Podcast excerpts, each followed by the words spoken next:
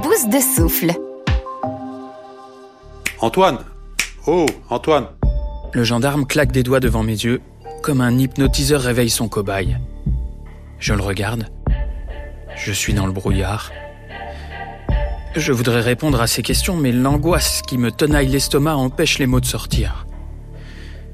À peine ai-je pu lui murmurer mon prénom tout à l'heure que tout s'est refermé. J'ai l'impression que si j'ouvre la bouche, je vais cracher de la bile jusqu'à me vomir moi-même. Il va falloir nous parler un peu, Antoine. Vous êtes en garde à vue à la gendarmerie de Guénange. Nous sommes venus vous arrêter ce matin, à Bousse. Vous vous souvenez? Il me parle comme si j'étais un demeuré. Bien sûr que je m'en souviens.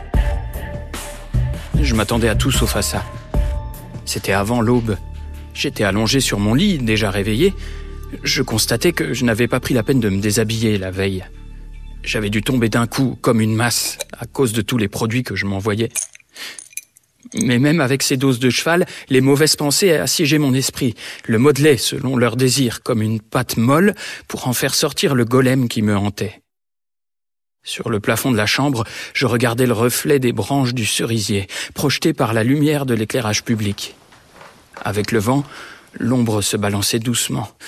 Elle avait une forme de main crochue ou de serre d'animal sauvage, prête à se refermer sur moi pour me broyer. L'odeur d'humidité de la vieille bicoque me prenait à la gorge. Sous moi, je sentais les draps moisis par l'abandon. Il faudrait que je trouve comment rallumer la chaudière en prévision de l'hiver. Je dérivais, naufragé sur mon radeau de chagrin. Si parfois mon désespoir prenait le large, il était toujours ramené par la marée. Alors, j'échouais. Et trois coups secs frappés à la porte d'entrée de la maison interrompirent le flot de mes pensées. Si tôt Il y a vraiment des gars qui ont besoin de leur dose à n'importe quelle heure du jour et de la nuit. Je m'étais chuchoté pour moi-même. Ils veulent être certains d'être les premiers, de ne rien laisser aux autres. Putain de camé. J'avais fait un effort incommensurable pour me lever, chassant les brumes médicamenteuses et enfilant mes baskets gaugées d'humidité. Je constatais que des champignons de moisissure dessinaient des motifs originaux sur le cuir et le plastique de la languette des sneakers. À ce rythme, j'aurais bientôt des Nike Air Morille. Une édition collector unique qui irait bien chercher dans les dix mille euros. Je me traînais jusqu'à la porte, prêt à négocier.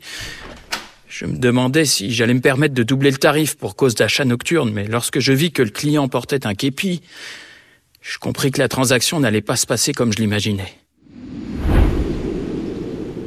La gendarmerie de Guénange est camouflée dans un lotissement.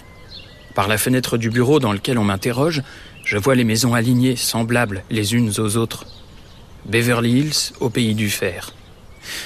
De toute façon, Guénange est un lotissement. La ville tout entière est composée de petits logements de deux ou trois étages maximum qui s'étalent sans prendre de hauteur.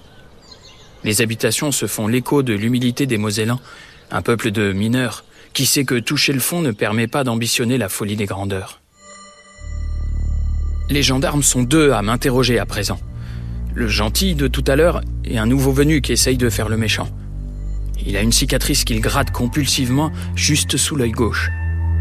Il essaye sans doute de m'envoyer un message, montrer qu'il se tient prêt pour la bagarre, à n'importe quel moment, disposé à se faire de nouvelles blessures de guerre. Il me répète pour la cinquantième fois. Tu ne vas pas nous la faire à l'envers, Antoine. Les voisins t'ont vu. Ça fait des semaines que tu squattes la maison abandonnée au coin de la rue des écoles et de la grande rue. Et que tu y vends de la cam. Il y a du monde à ta porte, constamment. C'est un vrai défilé. Une nouvelle vague d'angoisse me submerge. Ils auraient dû me laisser emporter mes médicaments, j'ai les intestins en vrac, putain.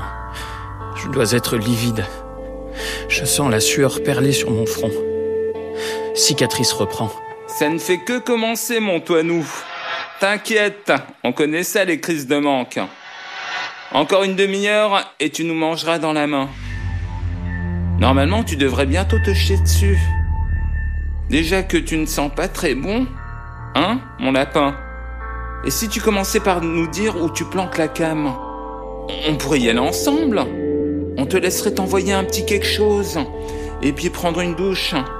Histoire de te remercier. C'est pas qu'on n'a pas envie de continuer à fouiller la baraque, mais c'est un vrai taudis là-dedans.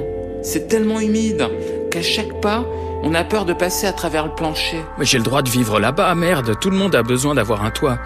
Ils savent ce que ça fait, eux, d'habiter dans une maison qui ne t'appartient pas. J'ai envie de crier, mais ça reste bloqué. Je me prends la tête entre les mains, je vais l'arracher et la lancer au loin pour qu'elle me foute enfin la paix. Et comment on a pu en arriver là? Je n'ai emmerdé personne, aucun voisin, je suis resté discret. C'est si calme chez moi que j'entends les cloches de l'église sonner et les gamins qui chahutent en revenant de l'école. Je vais répondre à la porte quand ça sonne, je fais mon petit commerce, et puis quoi? T'es pas chiste de sonner à la maison hantée. Encore un défi de Clotilde?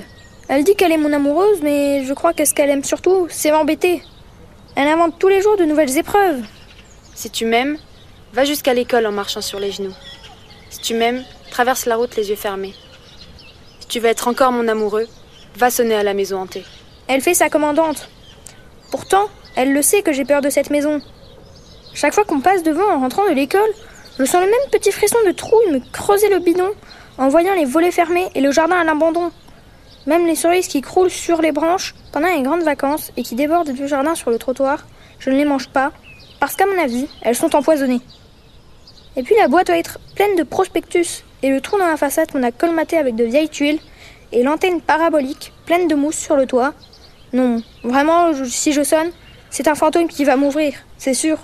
Ou une vieille femme qu'on a oubliée là, et qui s'est momifiée. Sur le trottoir, devant la maison abandonnée, Clotilde me regarde avec des yeux verts et bleus, clairs comme les étangs. J'y vois passer une voile de brume. Ça fait ça quand elle est pas contente. Alors, tant pis. Je respire profondément et je colle mon doigt sur la sonnette. Ça déclenche un vacarme à réveiller les morts. Ça résonne là-dedans, ça pousse un cri aigrelé de corneille enroué. Voilà, T'es contente? Clotilde sourit de toutes ses dents. Je fonds immédiatement. Elle m'attrape la main, approche ses lèvres de ma joue, prête à y coller un bisou, mais. Ça bouge à l'intérieur Quelqu'un descend. J'en étais sûre, la maison est hantée La main de Clotilde broie la mienne Elle est pétrifiée Vite, je la tire de sa paralysie et l'entraîne vers la place de la République en courant. On a juste le temps d'entendre le peine du verrou tourner que l'on a disparu. On file se cacher dans le café d'Ophélie. Elle nous demande Eh ben, les amoureux, vous êtes tout tremblants. Vous avez croisé un fantôme ou quoi? J'ai envie de lui répondre que oui, mais je suis trop essoufflée. Je m'assois pour essayer de reprendre mes esprits. Je commande deux diabolos. Citron pour moi, jaune comme le fond de ma culotte après cette grosse trouille, et mangue glaciale pour Clotilde pour aller avec ses yeux. Je les attends, moi, les chenapans. Tapis derrière ses rideaux, Caressant machinalement le dos pelé de l'un de ses sept chats, la mère machin guette les raoudis. Des jours, des semaines qu'ils s'amusent à sonner chez elle pour rien. Oh, elle les entend causer sur le trottoir quand ils arrivent. Elle sait que c'est la petite qui entraîne son amoureux à faire des bêtises. Tu le crois ça, capitaine? Méchant Qu'ils sont méchants avec la mère machin. 50 ans que Madame Machin a perdu son mari. Le père Machin, mort dans un accident de tracteur pendant la moisson. 50 ans qu'elle essaie de se consoler en s'occupant des chats du quartier, dont Capitaine, le petit dernier. 50 ans que les gamins se moquent d'elle et sonnent en se carapatant avant qu'elle ne puisse les attraper. Les premiers à l'avoir fait tourner en bourrique ne sont plus très loin de la retraite aujourd'hui. Eh ben tiens, les voilà qui changent de souffre-douleur. La mère Machin a vu Clotilde et son amoureux traverser la route un peu avant d'arriver chez elle. Les regards de la maison du coin de la rue. Une belle bâtisse. Dommage qu'elle soit laissée à l'abandon. Enfin, pas tout à fait. Il y a cet homme qui est venu habiter là depuis quelques semaines et qui reçoit tellement de visites.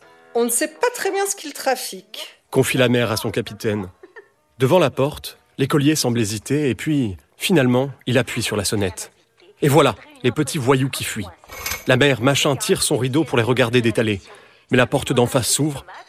Elle croise le regard du squatteur. Mon Dieu murmure-t-elle entre ses dents. Qu'est-ce qu'il est maigre et fatigué avec ça il n'a que la peau sur les os. Il est presque transparent. Il ressemble au drogué que j'ai vu dans les émissions avec les policiers sur la 11. Qu'est-ce que tu en dis, capitaine? Mais capitaine ne répond pas. Parce que capitaine est un chat empaillé. Vite, la vieille tire les tissus devant elle, comme pour effacer la vision du visage inquiétant qu'elle vient de surprendre. À son tour de passer un appel urgent.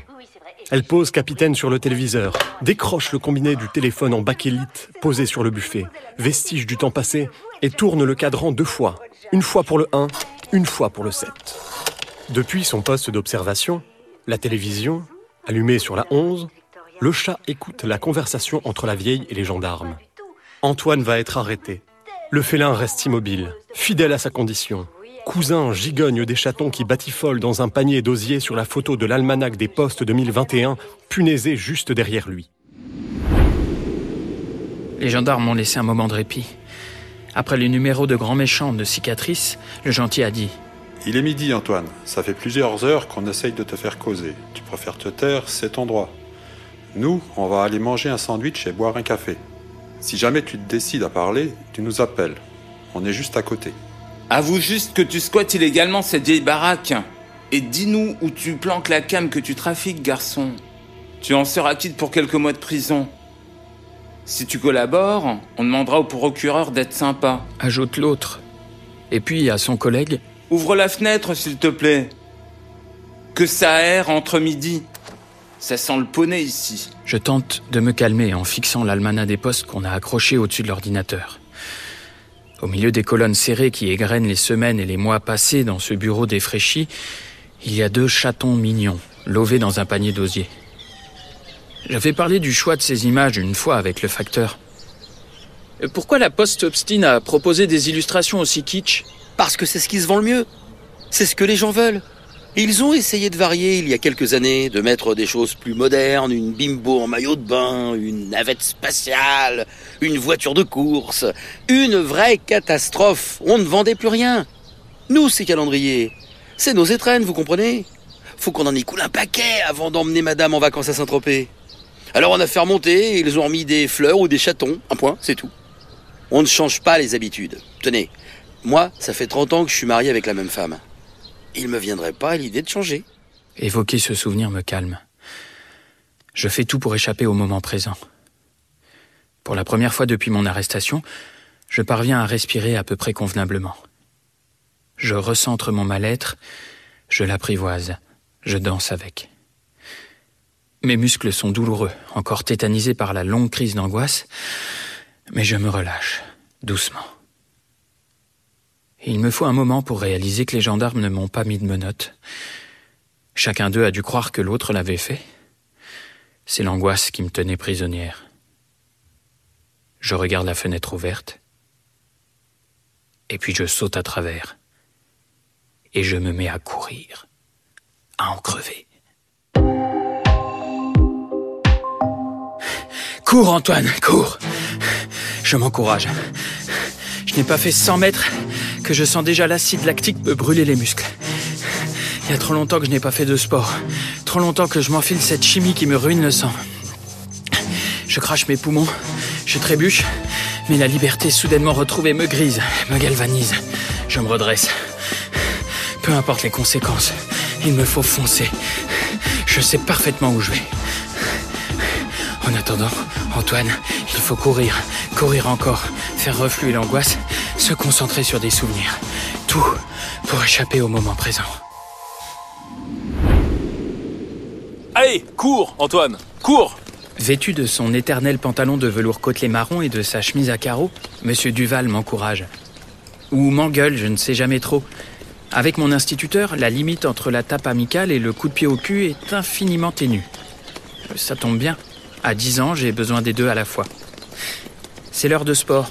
On fait des tours de cours à l'école élémentaire des Saules, à Bousse. Je vois les petits du CP qui nous regardent par la fenêtre de leur classe, plein d'admiration. Quand on fait de l'endurance, le jeu consiste à attendre que Monsieur Duval plonge le nez dans son chronomètre assez longtemps pour filer vers la haie de buisson et la cachette secrète. Si on gère bien le timing, on peut rester planqué là à deux ou trois élèves, volant quelques tours au reste du peloton. Bien joué en toi C'est Steve, mon meilleur ami, qui vient de me rejoindre dans les taillis. Il m'appelle par mon surnom, attrapé un jour de CP alors que je signais un dessin en débordant de la feuille. Je n'avais pas voulu interrompre l'écriture laborieuse de mon prénom en attaché, et le ne d'Antoine Ne avait dépassé sur la table. La maîtresse avait affiché nos œuvres dans le couloir sans se rendre compte que le nom qui couronnait la mienne était amputé d'une syllabe. Ce fut l'acte de naissance de ma nouvelle identité qui me suivrait tout au long de mon enfance. En toi. Allez en toi, on y va Steve me tire par la manche et m'entraîne vers le reste du groupe. Oh, le maître n'a rien vu, on reprend notre effort. Je ne réalise pas encore que la vie entière est une course d'endurance.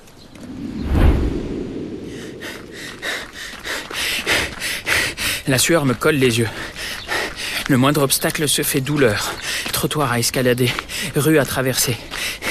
Mais je force mes genoux à absorber les impacts sans broncher. Je fuis le lotissement de la gendarmerie en remontant l'impasse Oriole. Je n'entends aucun bruit. Derrière moi, l'alerte n'a pas encore été donnée. Je traverse la départementale, croise une voiture, essaye de me donner des airs de jogger. Tu parles avec mes fringues dégueulasses. Il y a combien de temps que je me suis pas lavé? Le traitement que je m'inflige me fait perdre la notion du temps. Devant moi, un champ. J'avise la clôture de barbelé, redouble de vitesse pour prendre de l'élan, puis prends appui sur un piquet pour sauter par-dessus la ronce de fer. C'est un succès. Mais la terre glaise qui accueille mes pompes sera une nouvelle épreuve à franchir. En traversant les labours, je suis à découvert, misérable fugitif qui s'embourbe dans son histoire. Le grésillement de l'immense pylône électrique tout là-haut semble capter ma trouille et redoubler d'intensité. Enfin, je gagne la forêt et peux m'arrêter un instant pour souffler.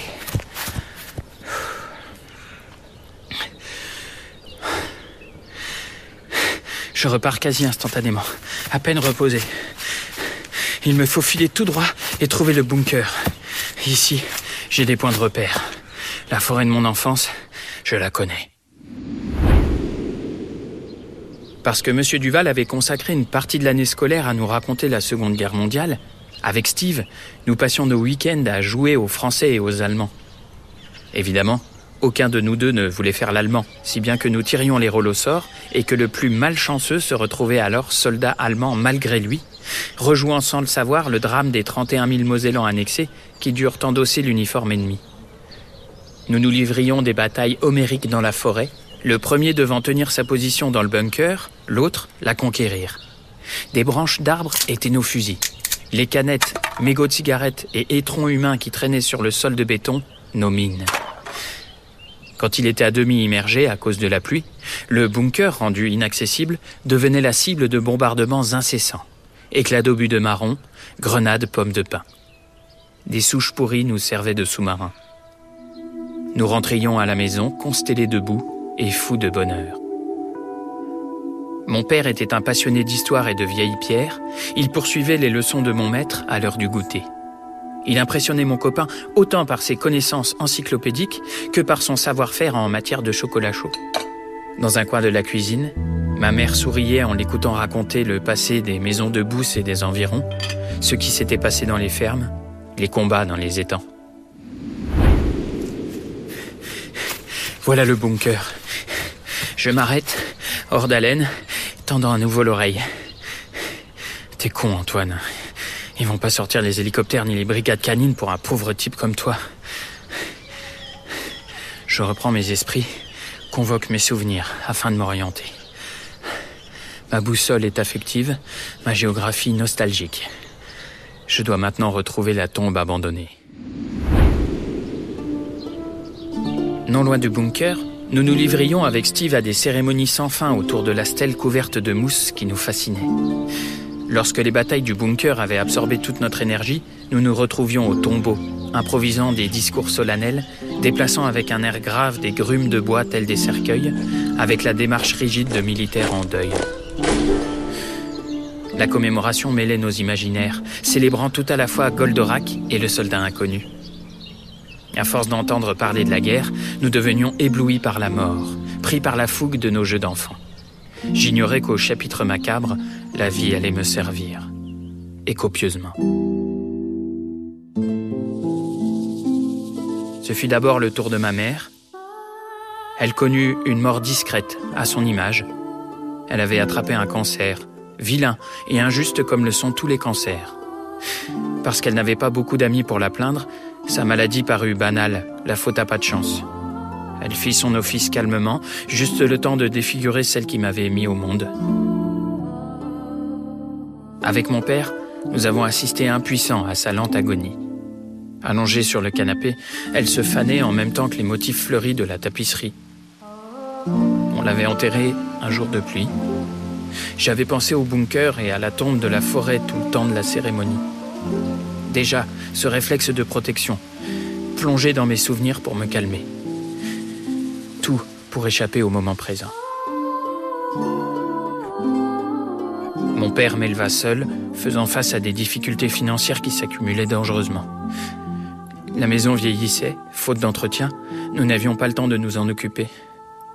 Je me sentais de toute façon de plus en plus étranger à cette demeure, comme si elle appartenait à une famille qui avait explosé et qui n'était plus la mienne. Nous ne cueillions plus les cerises sur l'arbre du jardin. Je vivais mes premières crises d'angoisse, foudroyantes. Je restais cloué au lit des heures durant, luttant contre la nausée. Mon père s'enfermait dans sa passion pour les cartes postales anciennes. il y avait quelque chose de paradoxal à le voir parcourir sa collection pour sauver la mémoire de vieilles pierres, tout en acceptant que sa propre maison s'effondre. Alors, dans l'espoir de goûter quelques moments d'intimité partagée, j'attrapais le virus. Je chinais des cartes à mon tour, devint incollable sur l'authentification de ces trésors patrimoniaux dont certaines pièces avaient une valeur inestimable. C'est vrai, certains petits carrés de papier valaient des fortunes. À nous deux, nous avions la plus belle collection de la région. Mais rien ne valait les instants passés ensemble à classer nos trésors sur la table de la cuisine. Malgré nos problèmes d'argent, il était hors de question pour mon père de vendre ce qu'il possédait de plus cher.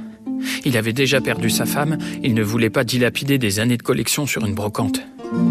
Pour s'en sortir, il préférait cumuler les emplois. C'est ainsi qu'il s'était retrouvé serveur chez Robert, les vendredis et les samedis soirs, trimballant des quintaux de moules et des tonnes de frites sur son plateau pour ravir les clients venus danser dans l'établissement mythique qui faisait la renommée de Bousse dans la France entière. Je cours. Le souvenir prend toute la place. Et j'en oublie que je cours. J'ai avalé les quelques kilomètres qui séparent la gendarmerie de Guénange du centre de Bousse presque sans m'en rendre compte. J'ai déboulé de la forêt, traversé la clairière au cerf, le rond-point du Leclerc, et me voilà déjà devant le café sans souci, rebaptisé chez Ophélie. Accroché à la façade, juste à côté, l'enseigne de chez Robert indique l'entrée quasi secrète du temple de la moule et de la musique des années 80. Inscrit en bleu, le numéro de téléphone à huit chiffres nous renseigne sur la nostalgie heureuse qui baigne les lieux. Les propriétaires n'ont jamais eu besoin d'un 03 pour afficher complet. Mon père sortait épuisé de ses soirées chez Robert, sur les coups de 2 ou 3 heures du matin. Il faut dire que son service venait après une journée de travail déjà chargée. La vérité, c'est qu'il se tuait à la tâche pour essayer d'assurer notre confort. Le restaurant étant situé à 50 mètres de la maison, il n'avait aucune raison de rentrer en voiture. Néanmoins, lorsqu'il sentait que la clientèle avait bu plus que de raison, il lui arrivait de bouger sa Renault R5, de peur qu'on la lui raye. C'est ce qu'il fit le soir où un client, passablement éméché et désespéré par un chagrin d'amour, se jeta sous ses roues, juste devant le restaurant. Cent fois, je me suis repassé le film, me demandant quelle était la probabilité pour que ce mauvais hasard survienne, convoquant tous les et si de la Terre. Et si mon père avait quitté son service cinq minutes plus tôt, ou cinq minutes plus tard? Et s'il n'avait pas décidé de bouger la voiture ce soir-là? Et s'il n'avait pas la tête dans la lune parce qu'il pensait toujours à ses cartes postales pour ne pas songer à ma mère? Et si... Et si... Et si... Et si les gars qui l'avaient tabassé à mort en prison avaient eu de bonnes raisons de ne pas le faire, je n'aurais pas été orphelin de père et de mère.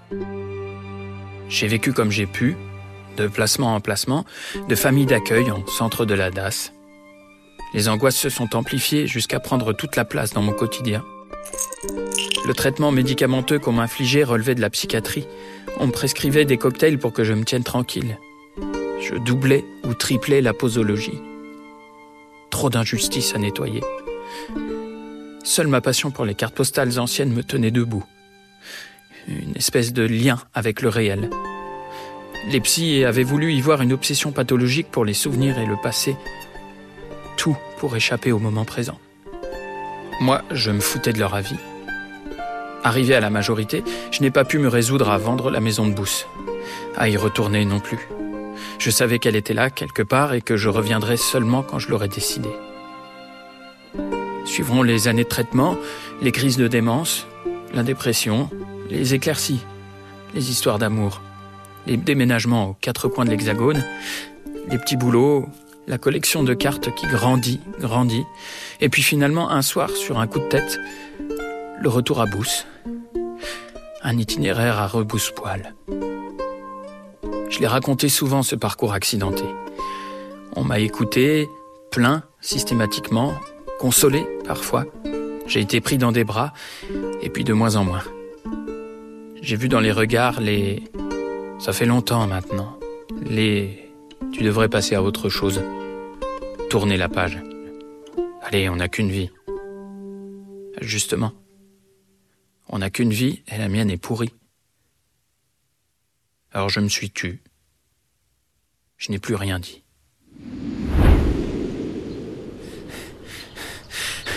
Après mon semi-marathon d'évasion, je traverse la place de la République et je pénètre dans la maison de mon enfance. Conscient que les voisins qui m'ont dénoncé vont recommencer. Je sais que les gendarmes vont venir me chercher, qu'il faut que je leur prouve que je suis dans mon bon droit. Tout ce que je n'ai pas pu expliquer là-bas, à cause des angoisses et de mon traitement. Leur montrer que je ne suis pas un squatteur. De toute façon, on est tous le squatteur de notre existence, dès lors qu'elle nous échappe.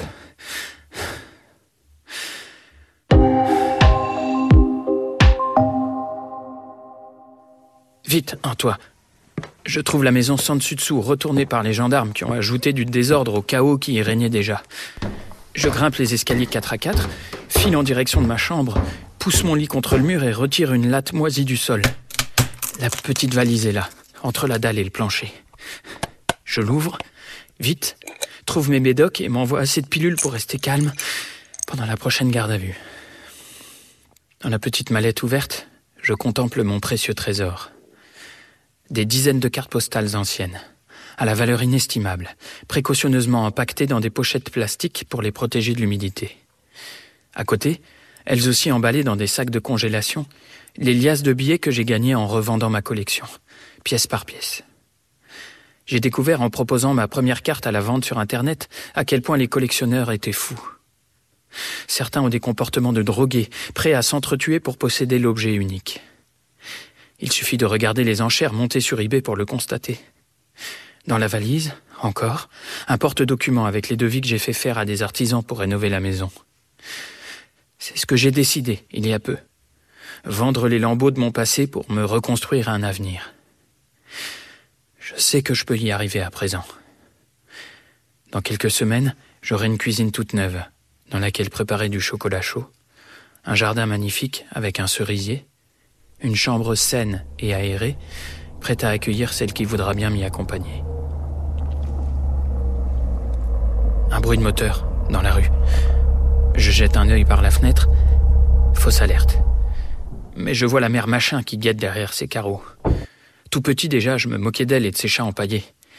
Si je m'étais intéressé à son histoire, peut-être serions-nous devenus amis, compagnons d'infortune. Je lui aurais prêté mon jardin, elle aurait aéré la maison. Elle aurait quand même pu venir me voir depuis que je suis revenu. C'est lorsque je la vois attraper le combiné de son téléphone sans me quitter des yeux que je comprends ce qui se passe depuis ce matin. Vite, en toi. Dans quelques minutes, ils seront à nouveau là. Je dois trouver la photo. T'es vraiment un foutu con. Le gentil gendarme fait la gueule, il en veut à son collègue. Plutôt que de jouer aux méchants comme dans les feuilletons, tu ferais mieux de vérifier les menottes des gardés à vue. On va passer pour quoi, nous, si on ne le rattrape pas? L'autre tâte sa cicatrice, comme pour vérifier qu'elle est toujours là. Il conduit comme un dératé, prend le rond-point du Leclerc à 70 km/h, frôle la sortie de route en se rétablissant, sirène hurlante. Il tire le frein à main devant la maison du coin, sort de la voiture, saisit son arme de service et se met en position. Le gentil soupire longuement. C'est qu'un camé, mec. C'est qu'un foutu camé. T'es pas chiche d'aller en secret dans l'ancienne école de danse. C'était le défi du jour. Bien entendu, on y était entré. Enfin, j'avais joué les explorateurs, passant devant, et Clotilde m'avait rejoint quand elle avait été certaine qu'il n'y avait pas de danger. La salle abandonnée sentait la poussière et le camphre. On avait l'impression que les derniers élèves venaient tout juste de partir, ou que les fantômes y répétaient leur gamme. Fente, saut, exercice à la barre. Bon, on y va maintenant, Clotilde? C'est bon, là, on a vu ce qu'il y avait à voir. Attends. Elle m'attrape la main, approche ses lèvres de ma joue, prête à y coller un bisou, mais on entend une sirène hurler et un énorme crissement de pneus dans la rue. Vite, on court à la fenêtre et là, on voit un gendarme se mettre en position de tir face à la maison hantée. Un autre képi sort de la voiture en se massant les tempes comme s'il avait mal à la tête. Il fait signe au badaud qui s'approche de rester à distance, sauf à la mère machin. Il sort un calepin et note ce qu'elle lui raconte. Je ne comprends pas comment il a pu revenir vu que vous l'avez arrêté ce matin. C'est ce que je disais capitaine. Je ne suis pourtant pas folle. Vous l'avez bien emmené, non? Cicatrice a l'air nerveux. Je quitte mon poste d'observation derrière la fenêtre. J'ai trouvé la photo. Je vais la leur montrer. Après ça, on pourra s'expliquer. Je vais descendre et ouvrir la porte très doucement, et puis sortir, main en l'air. Il ne peut rien m'arriver. Je sens l'angoisse qui essaye de se faufiler en moi, sournoise, mais qui se heurte à la camisole chimique. Eh ben tiens, regarde-moi ça, capitaine. Voilà le squatter qui sort. Je crois bien que Clotilde a arrêté de respirer. Moi aussi d'ailleurs. Bouche tout entière retient son souffle. Le fantôme avance vers la voiture de gendarmerie, lentement. Je contrôle les battements de mon cœur. Les médicaments m'embrument. Je regarde Cicatrice dans les yeux. J'essaye de le convaincre que tout va bien se passer. Je tiens les bras levés bien haut au-dessus de ma tête. Je sais que la photo est dans mon pantalon. Elle me rassure. Ils la verront et tout sera terminé. Et puis soudain, une giclée d'endorphine me pénètre jusqu'à la moelle. L'effet des cachetons est total. Une bouffée d'air frais me soulage. J'en ai assez de tout ça. Je veux qu'on me foute la paix. Alors je baisse les bras pour attraper la photo dans ma poche et j'entends les détonations. Des étoiles rouges éclatent sur mon torse. Et puis ma vue se brouille. Tout devient rouge et visqueux autour de moi. Je vais mourir. Je tombe à genoux sur le bitume, comme un soldat.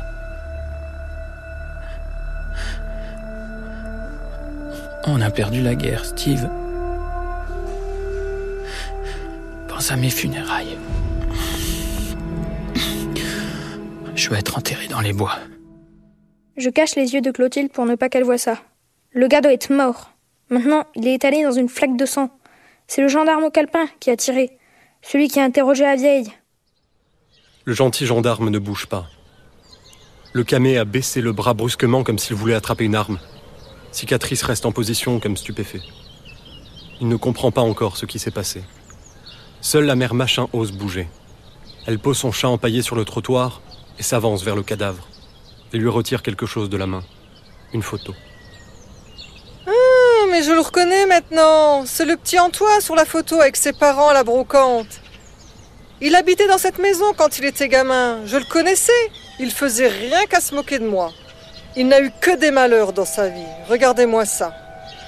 C'est à peine si on le reconnaît tellement il est maigre. Il aurait dû venir me causer, ça m'aurait évité bien des frayeurs. Je l'ai pris pour un. Eh ben, finir comme ça, c'est pas de chance. Hein, mon capitaine, que c'est pas de chance? L'enfance est une maison en ruine, dans laquelle on essaie toute sa vie de colmater les courants d'air. Tu peux essayer de faire avec ou de faire sans. Tout pour échapper au moment présent. C'est quelque chose qui reste en toi. En toi. En toi.